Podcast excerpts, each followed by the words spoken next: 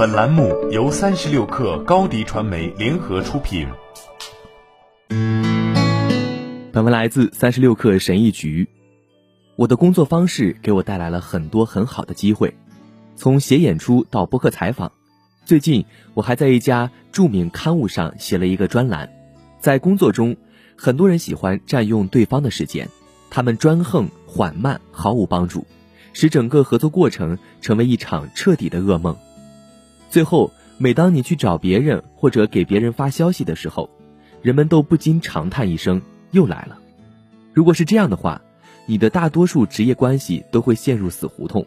你会发现，即使你是最符合条件的，很多机会也会错过，因为没人愿意和让自己的生活更艰难的人一起工作。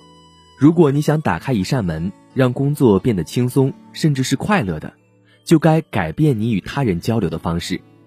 办公室关系怎么处才好？一个简单的原则是变得容易共事，因为当你很容易共事时，你也会让其他人的生活更容易。每个人都想过得更轻松，当你能轻而易举地给别人提供便利时，别人也会感激你。每个人都会有自己的生活，将心比心。你的生活和工作都会更容易。想要处理好办公室关系，你需要明白这五点：一、每个人都有自己的生活，你需要执行的第一个实践是尊重每个人的时间，就像尊重自己的时间一样。记住，在你的电子邮件、信息、未接电话的另一边的人，也有他们自己的生活要管理，充满同样的压力、紧张和要处理的工作。你可能并不是对方需要担心的最重要的事情。所以要尊重他们的界限，注意你们在什么时间交流，尽可能避免在晚上和周末交流。永远记住，你不是唯一一个忙碌的人。二，耐心是最重要的，这是一种正常的人类反应。联系某人，然后盯着屏幕等待回复，等待回复的时间越长，你内心压抑的挫折感就越强。当它爆发时，你会发送一条追踪信息。然后一条又一条，每一条都用更不耐烦或更苛刻的语气。你可能是搬起石头砸了自己的脚。每个人都有自己的麻烦事要处理。如果你的信息按照要求发送给了正确的人，并用正确的语气发送，沟通大门就会被打开。如果你想轻松共事，就必须在你的技能中增加耐心。我的经验法则很简单：七天之后再快速礼貌的回复。如果没有答案。那就是你的答案。三，先做好自己。俗话说“己所不欲，勿施于人”，这句话也适用于你的工作实践中。如果你想要快速的回复、答案和支持，你最好也提供同样的反应。这就是你对别人的期望。容易相处是双向的，所以你至少可以做好自己。四，让别人的工作更容易。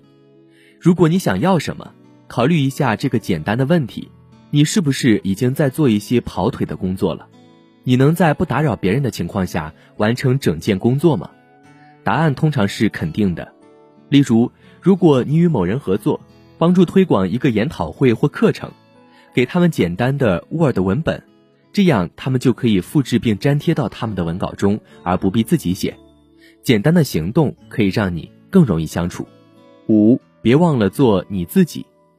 在与工作相关的沟通中，我总是保持专业，尊重权威和资历，但我也从不羞于注入自己的个性，毕竟是他造就了我。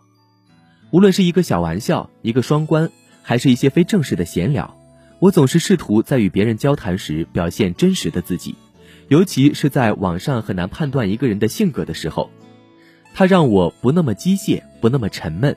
这意味着电话另一端的人不会因为无聊而试图挖眼球，他们甚至可能喜欢看我的消息。要有礼貌，但在交流时一定要融入一点你的个性。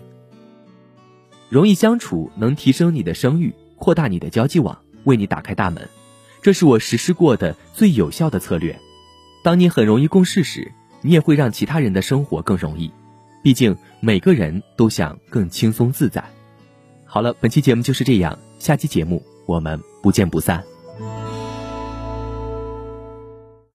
高迪传媒为广大企业提供新媒体短视频代运营服务，商务合作请关注微信公众号高迪传媒。